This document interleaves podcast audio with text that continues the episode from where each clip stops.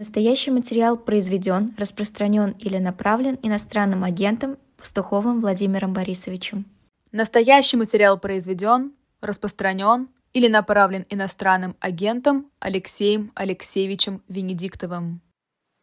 А, всем добрый вечер. Это Пастуховские четверги. Сегодня, как ни странно, действительно четверг, 21 час 5 минут. Владимир Борисович Пастухов. А, добрый вам вечер. Добрый вечер, Алексей Алексеевич. Действительно, как ни странно, четверг, э, но вечер, как обычно, недобрый. Но, в общем, все равно я рад вас видеть. Спасибо, я тоже. Я начну, может быть, неожиданно. Я говорил уже нашим зрителям, что нам удалось достать и поставить на шоп «Дилетант Медиа» а, воспоминания Киссинджера на русском языке, двухтомник, как он пришел в Белый дом. Называется «Годы в Белом доме». И э, это сейчас еще есть остатки этой книги у нас, двухтомник, здоровый такой, э, очень подробный, как там принимались решения. Почему я вдруг начал прямо с этого начала? Значит, сегодня было распространено э, заявление, которое уже опровергло Мария Захарова, о том, что Лавров, министр иностранных дел России Владимир Борисович, который был в апреле в Нью-Йорке, он встречался с людьми, которые работали неофициально а в, на высоких должностях в администрациях Буша, а, а, Клинтона и Обамы с целью нахождения мирного соглашения между Россией, выхода, да, скажем так, между Россией и Украиной. Поскольку Мария Захарова сегодня это опровергла, мне пришлось порыться, ну как, порыться. Я вам могу назвать этих людей. Это Ричард Харрис, который работал директором политического планирования в Госдепе. А, это, а, я помню его имя, Кучин, который работал у Клинтона и у Буша в Госдепе, Совет национальной безопасности. И это Том Грэм, который работал а, у Буша директором Совета национальной безопасности по России. То есть это все люди, которые довольно хорошо, как и Киссинджер, собственно говоря, знают, как устроена внешнеполитическое действие США как посредников как посредников. И вот эти встречи неформальные, ну, судя по тому, что мне рассказали, были, Мария Захарова чего-то опровергала, наверное, другое. Насколько вам кажется, э, вот такие пенсионеры, не, они все профессора в Джорджтаунском университете, еще где-то, такие политические пенсионеры имеют влияние э, на принятие решения в Соединенных Штатах Америки? Ну, это как в спецслужбах. Э, в этих структурах политических пенсионеров не бывает. А просто бывают люди, которых выставляют впереди, как неформальный редут, э, для того, чтобы прощупать позицию, о чем-то поговорить. Но, естественно, эти люди часто уже ну, больше подвержены каким-то желаниям и фантазиям, и поэтому не всегда то, о чем можно договориться с ними, оказывается возможным а, в реальности. Но, конечно, они сами по себе ни с кем не разговаривают и сами по себе никакой ценности не представляют. Они являются такими прокси-фигурами, через которых, собственно, прощупывание и идет. А меня здесь, я, я повторюсь э, и повторю то, что я говорил в течение всех этих полутора лет. А весь мой опыт э, переговорных процессов, а как ни парадоксально, он, наверное, у меня самый богатый профессиональный опыт, поскольку это в некотором смысле мое призвание и род деятельности был достигать каких-то компромиссов в очень сложных ситуациях. Он оставил следующее убеждение, что успех переговорного процесса зависит от трех факторов. Это собственно говоря, воля и желание сторон договариваться — это наличие людей, способных и умеющих договариваться, и наличие переговорной позиции. Так вот, из этих трех факторов а, а, первые два имеют суммарно гораздо меньшее значение, чем третий. Потому что если есть переговорная позиция, то, в принципе, рано или поздно появится воля к переговорам, и если появится воля к переговорам, в конце концов найдутся люди, способные это сделать. А вот если есть э, желание разговаривать, даже если есть желание разговаривать, причем он может быть у обеих сторон, а, вроде как бы есть приличные вполне люди, через которых можно разговаривать, ветераны они или не ветераны. Но при этом нет переговорной позиции, то есть позиции, которая объективно может устроить обе стороны таким образом, чтобы не уничтожить каждую из них, а, то все остальное бесполезно. Вот мое впечатление, что пока на этом этапе а, мы, скорее всего, имеем а, на разных этажах власти и в Америке, и в США достаточное количество людей с ну, волей о чем-то договориться. Она, конечно, не доминирующая, она не доминирующая, но при этом а, она есть. Она есть. Борисович, вы сказали стороны. Является ли тогда, с вашей точки зрения и вашей конструкции, а, Соединенные Штаты Америки некой стороной? Безусловно. То есть э, вообще э, вот эта конфликтная ситуация, которая возникла, а, она многосторонняя. И, к сожалению, хотим мы этого или не хотим, это надо признать. То есть можно, конечно, играть в разные игры и говорить о том, что этой войны есть две стороны, есть Россия и Украина, и поэтому пусть они договариваются. Но реально сложнее в этой стране много сторон, это, безусловно, и Россия, и Украина в первую очередь, наверное, но это и США не в последнюю очередь.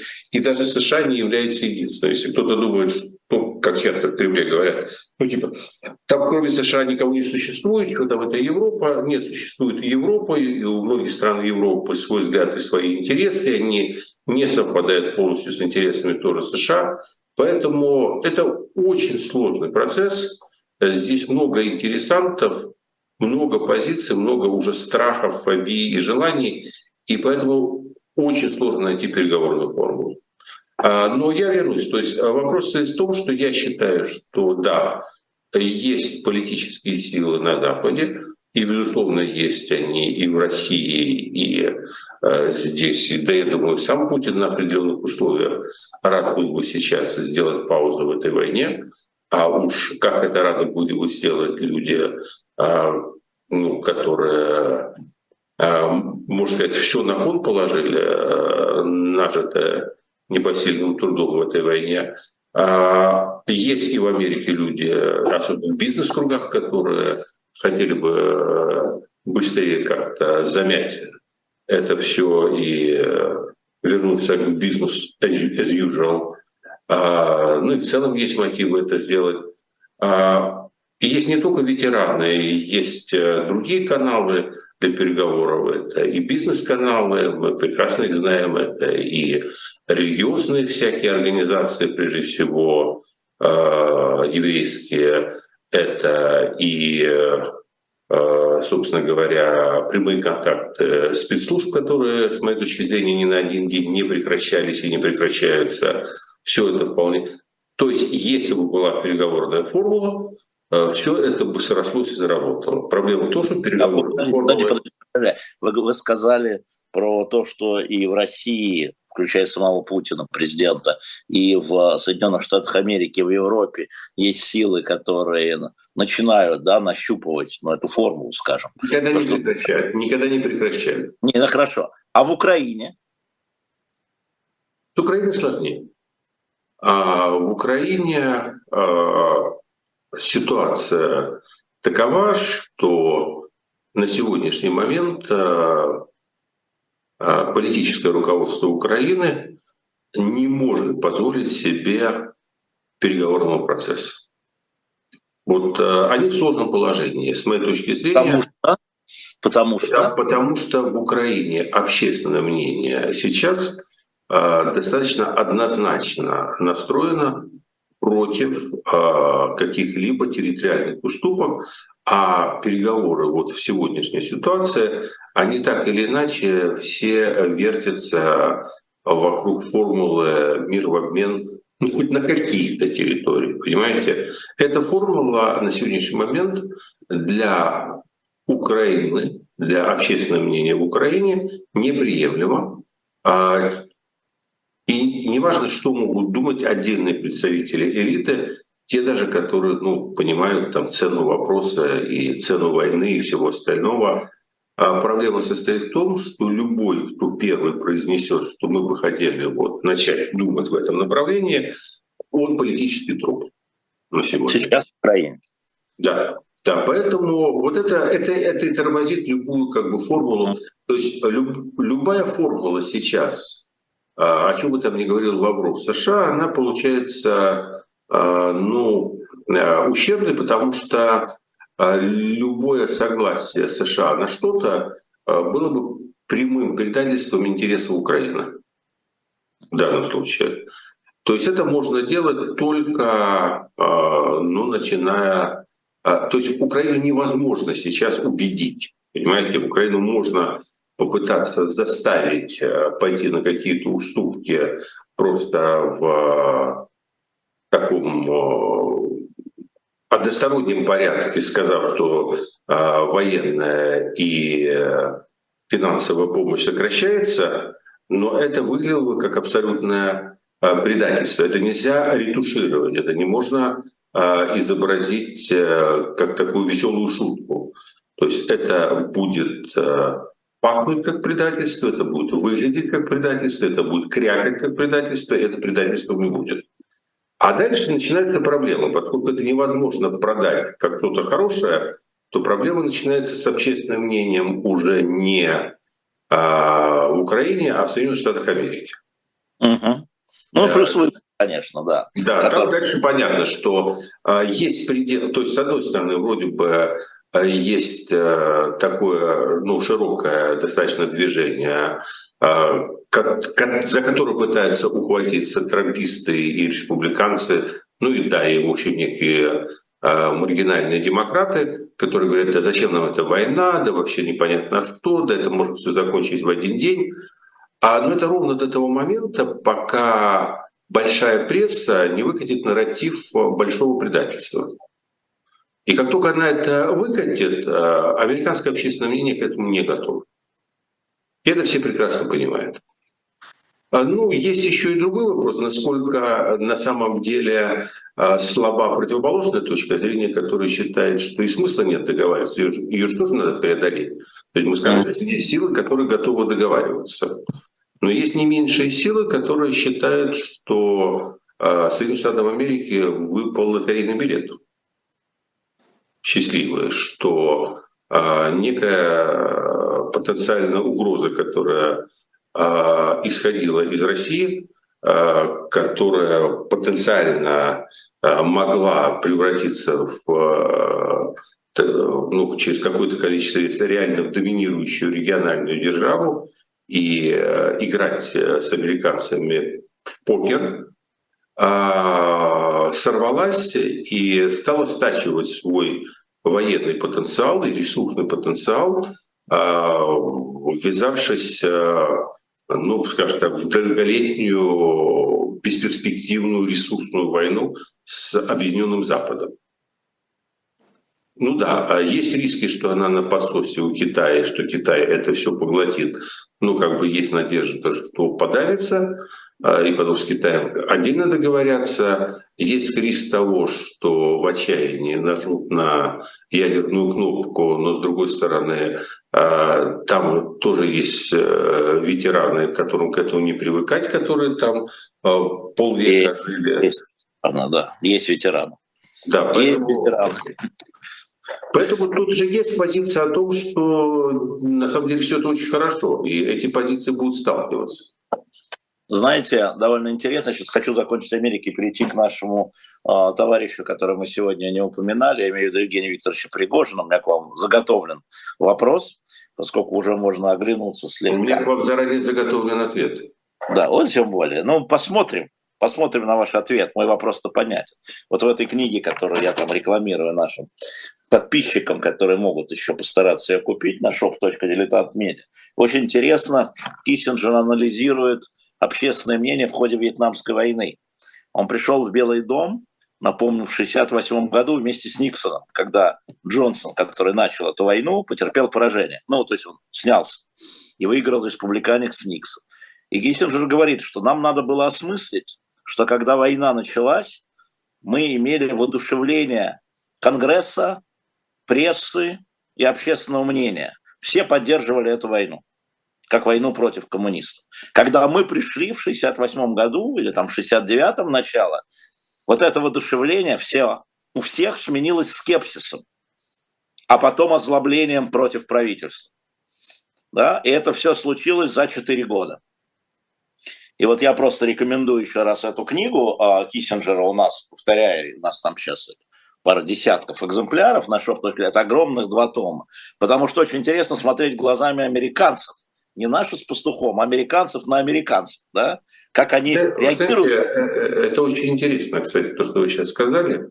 Я думаю, что имеет более широкое значение, что если война не заканчивается э, победой в течение там где-то 4-5 лет, то вот это 4 года — это предельный, видимо, срок, который подобное воодушевление может держаться. Вот посмотрите, то есть с 13 там, по 17 год это такой полный цикл а, в России а, а, движения от такого же абсолютно фантастического единения народа с и отечеством, там, чем угодно, до полного отрицания войны как авантюры верхов, которая никому не нужна и так далее. И, собственно говоря, в этом такая серьезная угроза для всех сторон, что общество устает от войны. Общество вот. устает от войны. Вот, и у нас сейчас, я смотрел сегодня специально новостные ленты, телеграм-каналы, а, и наши, и украинские, вообще-то. И главная новость – это, конечно, обстрел Львова, да, потому что Львов там далеко, и гибель а, четырех человек, по-моему, а, гражданских, погибших от российских ракет. А, но и все а дальше какие-то разговоры вокруг каких-то сел. Очень мало на самом деле. Очень мало военных сводок, очень мало и в российских, и в украинских, как ни странно, а, ну, в телеграм-каналах, твиттере и так далее.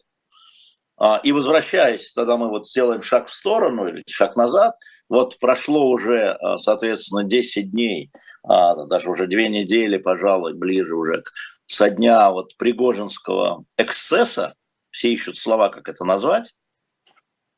Вот теперь, Владимир Борисович, когда мы вынырнули из э, хаоса и турбулентности мнений, да, которые близко всегда там, каждый старается опередить, по здравому размышлению, что нам оставил Пригожинский мятеж? Что вам оставил Пригожинский мятеж? Ну, смотрите, э, как говорится, по-лермановски, теперь остынувшим умом разуверяя себя во всем, а, я хочу сказать следующее, что я считаю, что вы получили трещину на лобовом стекле. uh Я не считаю, что это та трещина, которая приводит а, к тому, что стекло рассыпается на осколки. Но как бы некое количество таких трещин рано или поздно приводит к тому, что стекло все-таки сыпется. То есть я думаю, что это такая самая большая зарубка, а, ну, наверное, за последние 10 лет. Самая большая зарубка, которая осталась... А само-то начало, а само-то 24 февраля. Вот сейчас вы говорите, я просто возмущен до глубины души. А начало военных действий – это не зарубка, это слава Отечества – Начало, э, начало военных действий – это начало движения навстречу тому камню, который сейчас попал в лобовое стекло.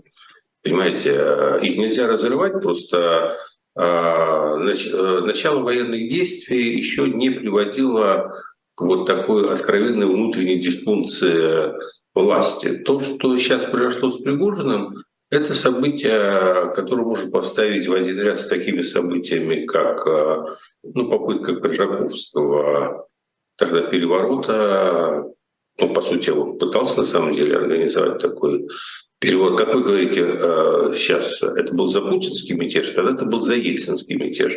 Да-да-да, да, согласен. 96 года. Это событие образца 93 года. Да, это событие образца 91 года.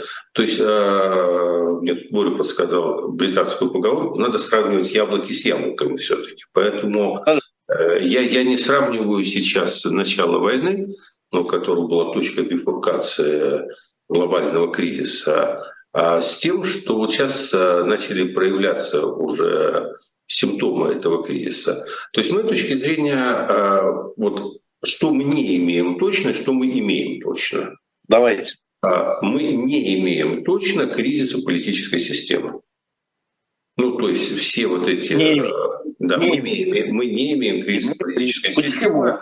Почему? Потому что система пока в состоянии была это отменеджерировать в присущей ей понятийно-мафиозной манере. То есть, в принципе, а, а, на данном, на данном этапе система с этим политическим возмущением справилась. Этот эпизод, как политический эпизод, в значительной степени в прошлом. Это не значит, что он будет, не будет иметь продолжения. Понятно, да. Я даже не исключаю, что он может иметь продолжение даже с теми же фигурами. Я бы не стал Евгения Викторовича уж совсем утиль отправлять, а, потому что мы не знаем, как это все повернется. Пока рассосали. Пока даже похоже, что Путину все равно выгодно его держать на каком-то плаву, продолжая держать там какие-то другие части элит в напряжении. Ну, потому что если бы ему хотели сказать «цыц», то это было бы «цыц». То есть это еще не «цыц»? Это еще не ЦИЦ, потому что когда тебя возвращают наградной пистолет, и ты за ним сам приезжаешь в Россию, это далеко не ЦИЦ, понимаете? Да. Это называется другим словом – АСЖ. Пока ему сделали АСЖ, и пока ему подрезали подкрылки э, в публичности, то есть на всякий случай его решили макнуть в навоз. А, ну, ну так повозить мордой по, по столу. Да, повозить мордой по столу. Сейчас решили, прежде всего, показателем это является то, что ну, вот эти навальновские технологии, они просто сейчас, знаете, бедные ребята, то есть у них крадут все, кому не лень. Это вообще мне напоминает э, ситуацию с пиратским э, копированием в интернете. То Пригожин э, копировал, теперь э, гостелевидение косплеит, показывает э, дворцы Пригожина и говорит, вот как живут борцы с коррупцией. Ну вот, честно Я говоря видели, совсем смешно, дайте я вас повеселю. Ровно сегодня, значит, э, федеральные каналы показывают дворцы Пригожина. И ровно сегодня ФБК выпускает э, расследование по вилле Пригожина в Италии, ну, семьи Пригожина. Они ну, так получается уже синхрон. Уже синхронно, синхронно я, надеюсь, да. я надеюсь, что они как-то не договариваются все-таки по времени. А, хотя, конечно, внимание публики надо делить. А, поэтому а, его решили, хорошее слово, его решили повозить морды по столу, а, но это повозить, а не фейсом об стол, понимаете, это разные да, вещи. Не так, а вот так, да. Так. Да, нет, да, по горизонтали, а не по вертикали. Поэтому я считаю, что вполне возможно, что еще он какую-то роль свою сыграет, но это уже будет другая история. Понимаете, это уже будет история с этой не связанная напрямую.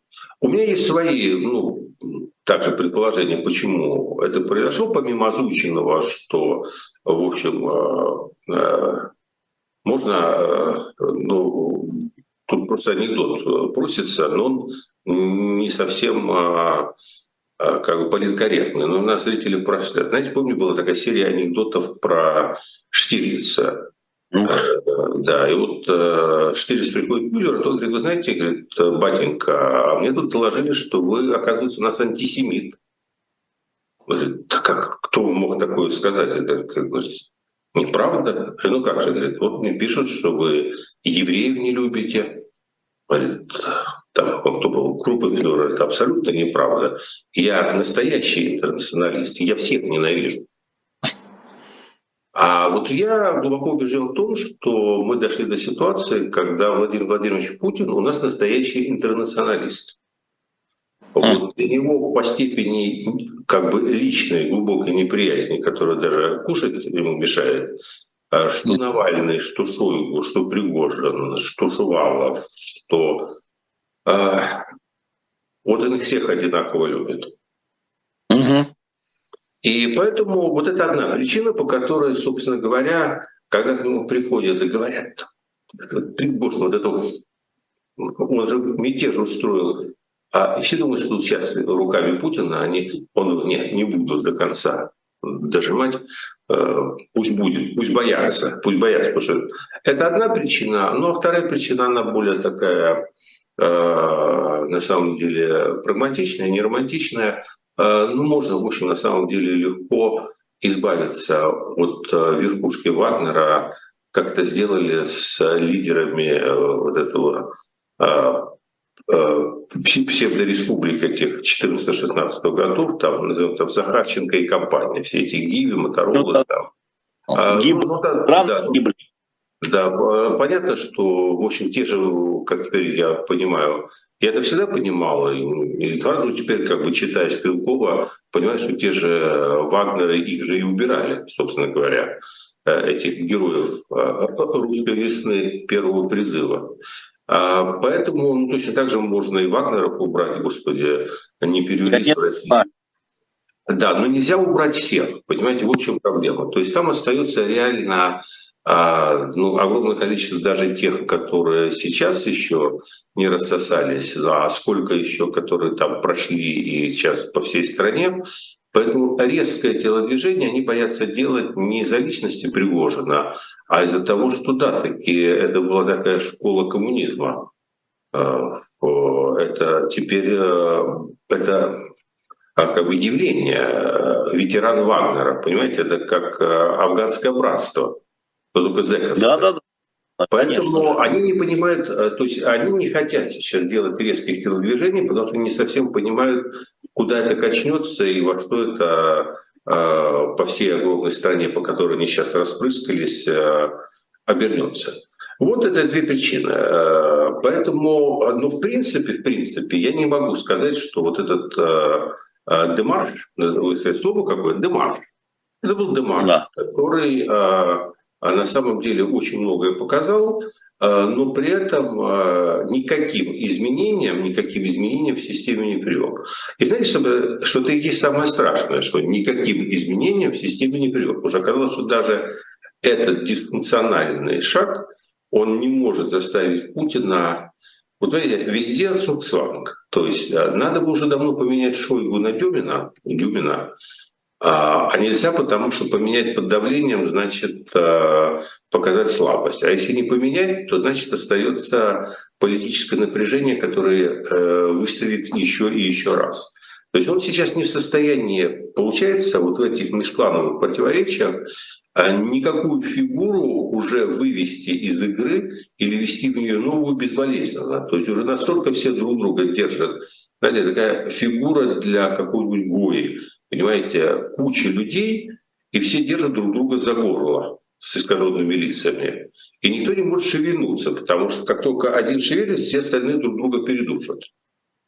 А, вот это проблема, то есть система не знаю. А вот что удалось? Это я сказал, чего не удалось. Политическая система да. осталась и выжила.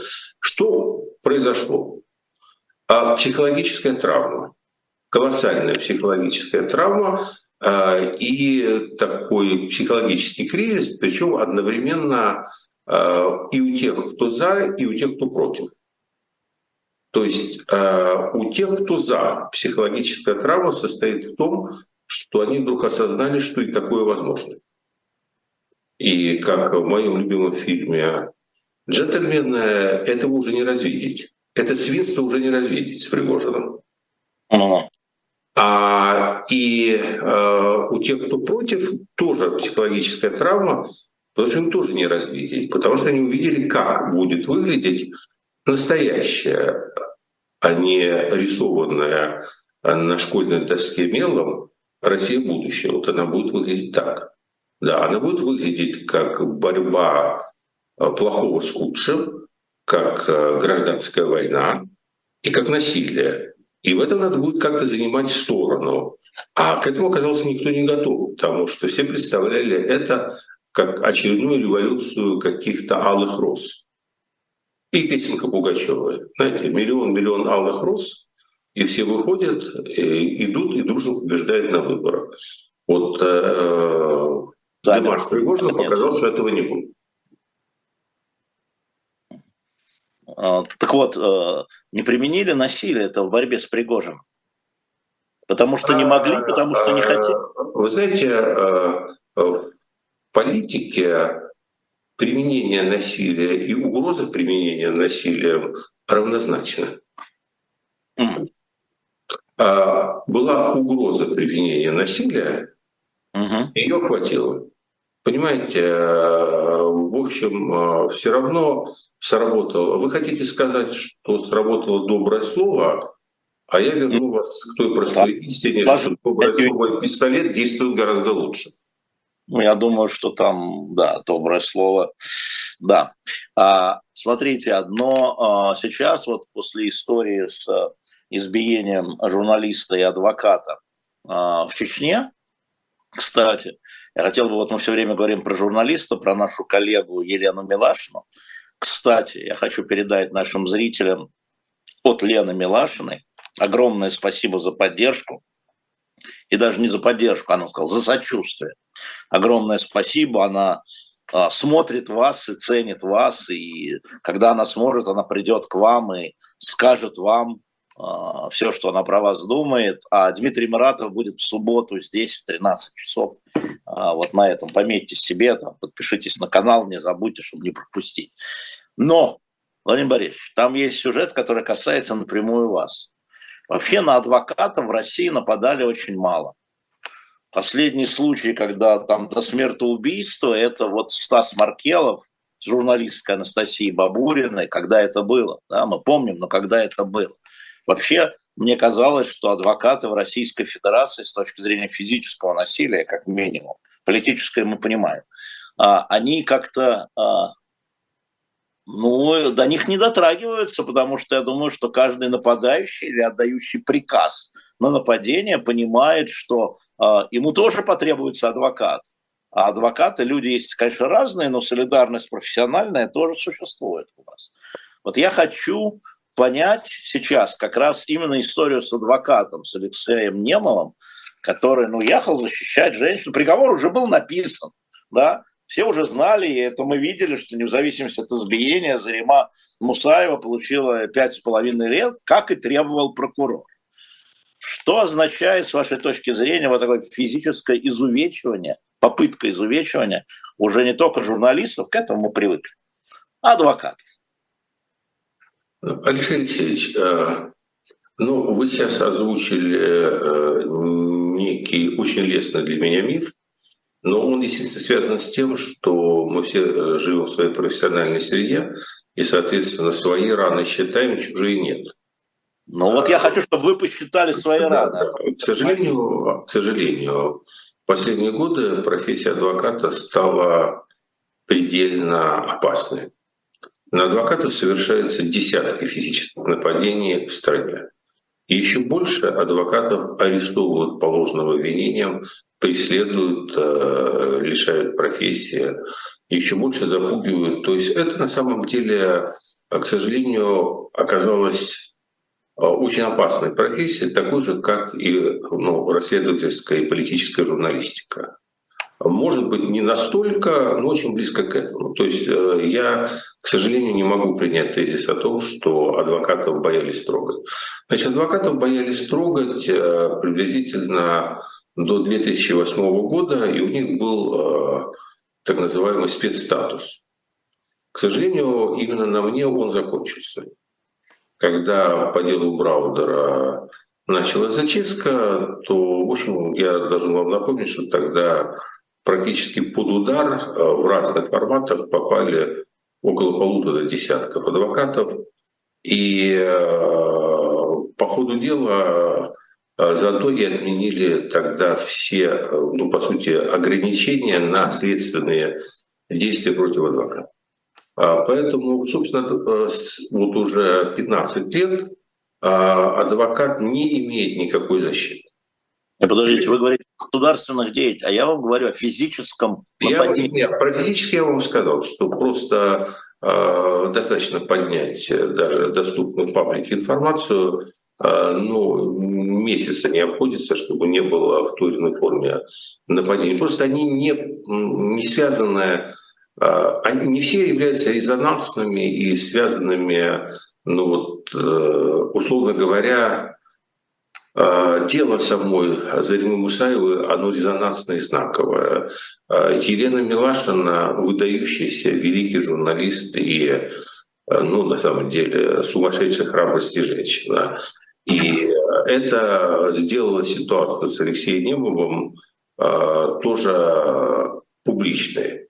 Но я сейчас не об этом. Давайте сейчас не будем спорить, кого в этой России бьют больше. Да кого угодно. Я сейчас скажу, э, хочу как раз о другом. А, в общем, а, я когда-то, а, совсем недавно у меня был хороший повод, а вообще должен сказать, что адвокатская среда, при всем, при всем при том, она достаточно солидарная, что мне приятно, знаю по своим коллегам, мне пришлось с ним обращаться. И я сказал, что самое поразительное то, что, в общем, люди остаются верны своему долгу. А рассчитывать сегодня на то, что адвокат может э, в политическом деле оказать своему подзащитному какую-то помощь, ну, практически невозможно. Состязательность процесса уничтожена, а приговоры а, очевидны до момента даже задержания ареста. То есть практически у нас а, на практике возбуждение уголовного дела и утверждение приговора происходит одновременно. Все остальное — это цирк. А однажды я а, очень давно был очень хорошего врача, а, мы разговорились в Москве, и он мне сказал, что ты знаешь, очень много бывает в жизни ситуаций, когда единственная, ну, ну как бы посильная функция врача — это постоять рядом с больным и подержать за руку. Ну, мне тогда было лет 40 еще, я как-то не понимал. А сейчас я должен сказать, что сейчас во многих делах вот эта вот функция адвоката — это постоять рядом с человеком, подержать за руку. Это, кстати, иногда очень много, потому что, во-первых, он чувствует себя, что он не один. Во-вторых, адвокат оказывается зачастую вообще единственным человеком, с которым, а, ну, кроме а, соседей по камере, а человек может коммуницировать хоть как-то. Владимир Борисович, тогда какой был смысл нападать на Александра Немова, когда приговор был известен? Был второй адвокат. Никакого, никакого. Суда. Э, значит, смотрите, значит, э, это, смысл этого нападения, он вообще не в том, чтобы запугать э, Милашину или запугать Немова. Вот, честно говоря, э, они прекрасно дают себе отчет, что они имеют дело уже с людьми, уже с людьми, которые запугать невозможно. А, это нападение было для своих. Это нападение Объясните. для своих. А, это такой акт демонстративного насилия, который должен был показать э, внутри Чечни, а, что Рамзан круче, чем самое крутое яйцо. Это часть их внутриполитического процесса, где они а, показывали, насколько они могут быть жестокими к а, врагам своего внутреннего режима.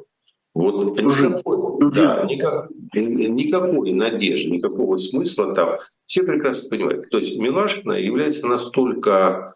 Я очень давно э, ну, слежу за творчеством Елены Милашиной. Еще когда был вот этот вот фильм про Беслан, помните? Да, конечно. Э, да, четырехчасовой. Я думал о том, да, что, что да, вот есть люди, которые, они вот переходят вот эту вот грань, когда твоя собственная жизнь перестает э, быть вообще абсолютной ценностью. То есть это люди, они фанатики. Это фанатики профессии, фанатики служения какому-то этическому императиву. И должен сказать, что, видимо, Алексей Немов такой же. То есть потому, э, что человек, он не первый раз в Чечне, он ездил на эти страшные процессы. Если он продолжает ехать, поверьте мне, это идет, э, там нет, в этих делах нет денег. Понимаете, это не денег. Я вам скажу, как это происходит а, тебе приходит человек. И здесь ты понимаешь, что ты хоть и не врач, не давал клятву Гиппократа, но, в общем, на самом деле это та профессия, в которой по умолчанию в момент, когда ты получил лицензию, ну, если ты, конечно, не сукин сын, извините меня, пожалуйста, а если ты действительно адвокат, тебя воспитывали, а я потомственный адвокат, понимаете, меня так воспитывали. А, ты понимаешь, что ты не можешь отступить. Ну вот э, ты понимаешь, э, вот ты, врач, э, ему приводит кого-то, это ночная смена. и нет перчаток, и его надо оперировать, у него 4 ножа хранения, а там гепатит С или СПИД. И ты все понимаешь. И ты идешь и оперируешь. Ну, потому что ты уже вляпался в эту профессию. И, к сожалению, вот та профессия, к которой я принадлежу, я, может, не рад уже тому, что я когда-то в нее вляпался. Ну, это произошло. Ты идешь и делаешь это из вот этого протестантского чувства долга. То, что делал Немов, это его внутренний диалог с самим собой. Это диалог человека, которому стыдно признаваться себе в своей собственной трусости. И есть понимание профессионального долга и понимание того, что да, что вы думаете, там кто-то не понимает, куда они ехали? Что вы думаете, никто там не считает, что может произойти? Ты не можешь отказаться, и ты выполняешь. Поэтому э, здесь этих людей, еще раз повторяю, никакого смысла этих людей избивать э, для того, чтобы они чего-то там не сделали, не было. Второе. Этих людей совершенно не имеет смысла избивать для того, чтобы боялись другие. Почему? Потому что уже все, кому в этой стране положено бояться, они уже все боятся так, что стены дрожат. То есть, э, но всегда есть те, которые не боятся. И поэтому для тех, которые не боятся, они такие же отмороженные, как Немов Милашина. И они все равно поедут. То есть это акт такого внутреннего террора, демонстративного кровавого насилия, как раз с целью растиражировать, для того, чтобы скорее запугать собственное население Чечни.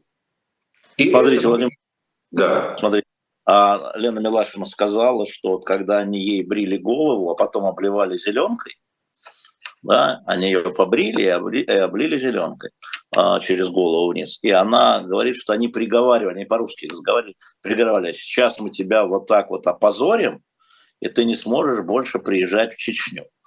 Глупые, говорит Лена Милашина. У нас с ними разное понимание о том, что такое позор. Э, я прочитал как раз эту фразу. Я ждал, пока вас в эфире. Я как раз тем и занимался, читал интервью Лены Милашиной, и как раз тоже зацепился взглядом за эту фразу. Э, но это правда. Это правда, что а, у этих людей и у тех людей настолько разное понимание смысла жизни на Земле, того, чего можно и не можно бояться, а, что такое смелость. Вы знаете, я разговаривал с многими людьми, которые прошли 90-е. И вы знаете, они, никто не боится чеченцев. А знаете почему? Потому что когда чеченцы это делают, их всегда 15 к одному. Понимаете, это не та смелость. Вот позор он в этом. Позор, он когда вас 15 на двух безоружных. Позор — это когда вы бреете женщину. Позор, когда вы называете себя мужчинами Кавказа. Вот это позор. Понимаете, это, э, к сожалению, идет, э, ну, в общем, деградация кавказской чести, идет деградация кавказских обычаев. Знаете, все это уходит, нет никаких обычаев, понимаете? Есть э, беспредельщина такая вот воровская, которая, к сожалению, всю, всю Россию охватила, и Кавказ, который уж на самом деле давно уже не Россия, но тоже под это попал. Там есть другой аспект, который ну, мне ближе, то есть вряд ли от меня Здесь ждут морализаторства. Я не поэт, не писатель. Это вот Борису Акунину, там человек, который... Я вам не дам морализировать, не волнуйтесь. Да, а вопрос меня интересует. Там была другая фраза, которую она вспомнила. Езжай в свою Россию и там пиши. Вот. И Немову они говорили то же самое. Да. да. Так вот, понимаете, на самом деле э, главное, что мы сегодня наблюдаем, и это не только по этому делу, это и э, по всем тем, да, да, собственно, главное, что это по делу Залимы Мусаевой на самом деле видно. А существует сегодня чеченский суверенитет, который не просто уже чеченский суверенитет внутри Чечни, где на самом деле никакой российской власти нет даже НАТО. Существует чеченская юрисдикция в отношении всего, что касается чеченцев на территории всех Российской Федерации. Это давно.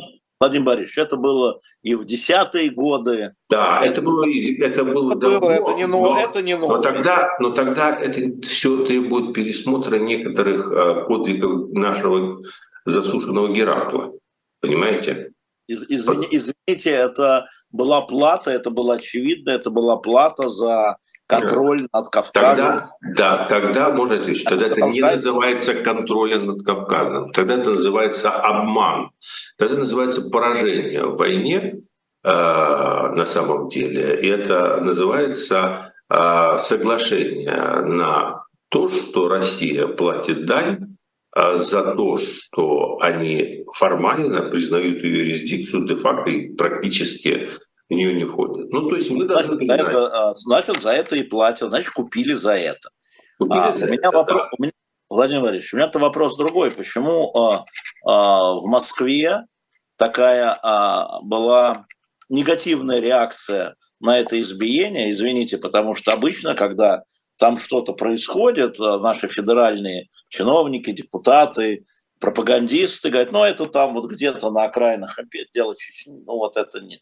И вдруг начинается, да, там, э, ну я уж там не буду говорить про там Пескова, который обязан про это докладывать, я вам скажу, что э, два человека, которых никак не заподозришь в большой любви к э, новой газете, господин Хинштейн и господин Пушков, это главы комитетов, да, Думы и Совета Федерации, направляют ну, буквально через 4 часа быстро запросы Краснову, Бастрыкину, а, министерство, министерство цифры выражает, то есть министерство, а, зная министра, он просто так ничего не делает, выражает солидарность журналистам, ну, в данном случае журналистам, Федеральная палата, то есть, ну, вот много что. Ну, много, э, понимаете, мы э, позавчера записывали с Лизой Лазерсон эфир, вчера, если не пожалуйста. Я там много об этом говорил, когда он еще выйдет, но сейчас скажу коротко. То есть, во-первых, в этом нет ничего уникального. То есть это ситуация... Она... Годы, за последние годы это Нет, да, давайте последние, не последние. А эта ситуация косплеит ситуацию с Кучевкой. Когда же была Кучевка? А ну, какая разница была? Нет, давно, нет, давно, большая ну, разница. Слушайте, э, знаете, опять-таки, э, с исторической точки зрения 10 минут назад. Поэтому у нас просто с вами разный масштаб э, восприятия истории.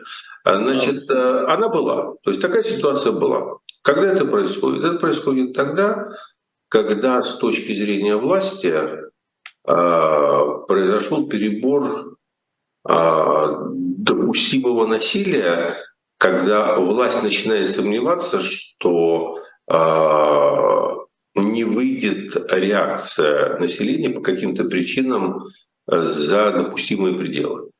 А, ну, условно говоря, мы же понимаем, что Сталин в какой-то момент решил дозировать все-таки коллективизацию вот этой статьей а за ней последовали и реальные действия, но окружение от успеха. Извините, у нас а, новая газета закрыта и запрещена. А какое население, какая реакция? Олег Алексеевич, э, это вы сейчас э, набрасываете немного нерелевантную вопросу информацию. Абсолютно. Я, поз, поз, поз, позволь, позволь, ну, вы, э, у вас же есть свой эфир, вы выскажете свою точку зрения, вам же, наверное, интересно, что я думаю. Но я сейчас доскажу, вы со мной поспорите. То есть первое, я считаю, что была такая настороженная реакция, связанная именно с тем, что а, характер этих насильственных действий, их демонстрационный характер, демонстрационный, зверский такой, с унижением женщины и так далее, мог вызвать, а, прежде всего, не в обществе, конечно, которое спит, но в той профессиональной, скажем так, э, среде, которая является серой зоной между обществом и властью, э, ну, такую негативную, слишком негативную реакцию надо было э, смикшировать ее отыграть. Вторая причина — это этнический элемент. Вторая причина — это этнический элемент. Сейчас растет некое такое напряжение, и непонятно вообще в целом, я об этом много раз говорил, что самая неприятная для Путина ситуация, надеюсь, они это понимали, а может быть и нет, была бы в том случае, если бы действительно э, эти тикток войска Кадырова не застряли в пробке и начали стрелять в русских. Вот какая тогда бы была реакция по всей стране, вот предугадать не может никто. То есть э, я думаю, что э, первое, эта реакция объяснима. Она связана с тем, что в целом э, власть не просто осуществляет сегодня насилие, но по-прежнему его дозирует. То есть она старается процесс насилия и террора, который в стране вводится, она пытается его контролировать. И когда кто-то делает слишком много, то это э, не идет власти на пользу. Они стараются тогда отыгрывать.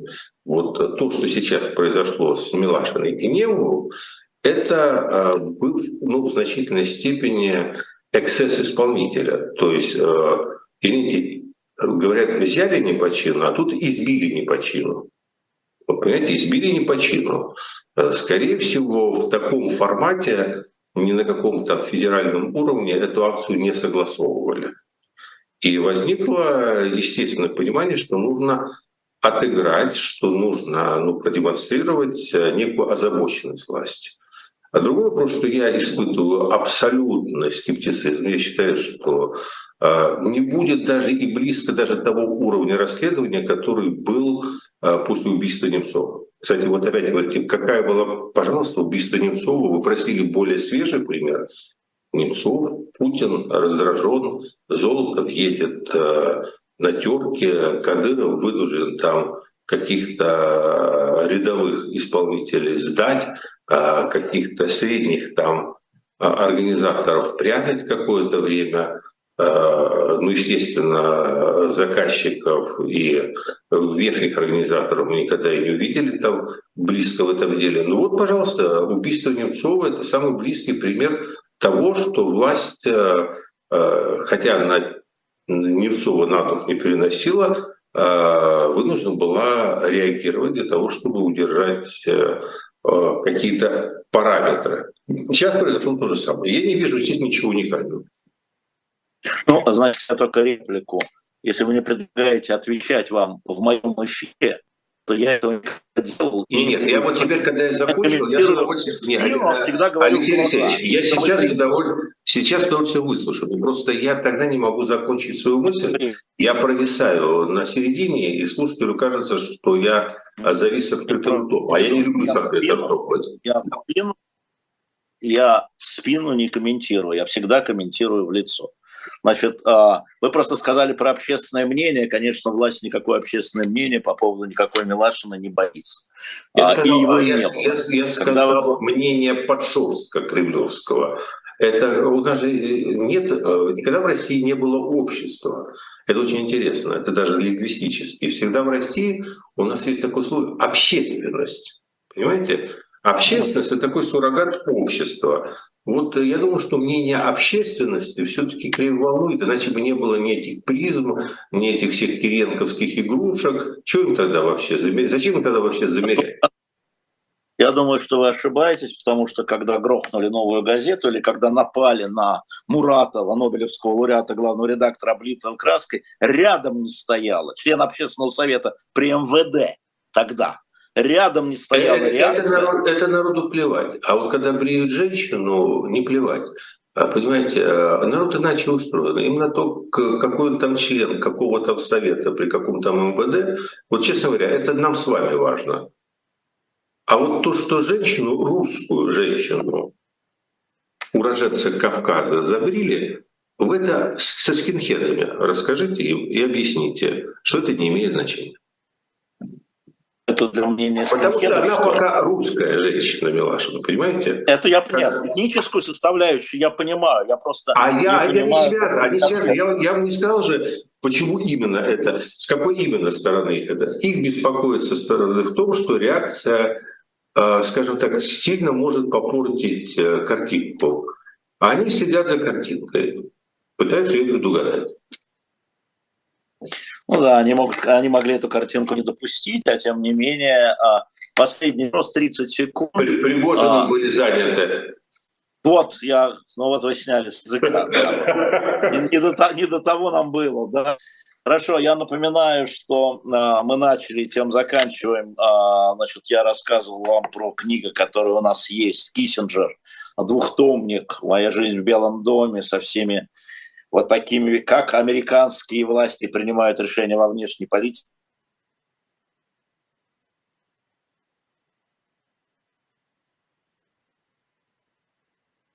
А что случилось? Китай, Советский Союз, нам покупайте, Пков меня, как я понимаю, опередил с Лизой Аникин, с Лизой Лазерсон, я так понимаю. А, Это Лиза ну, все, всем вас опередила, понимаете? Я-то, вы же мне сказали, Будет наказано. вы поговорите, а я и поговорил. Я, адвоката каждый обидеть может, не только Кадыров. Будет наказано. Раз она меня Ровно завтра в 11 часов.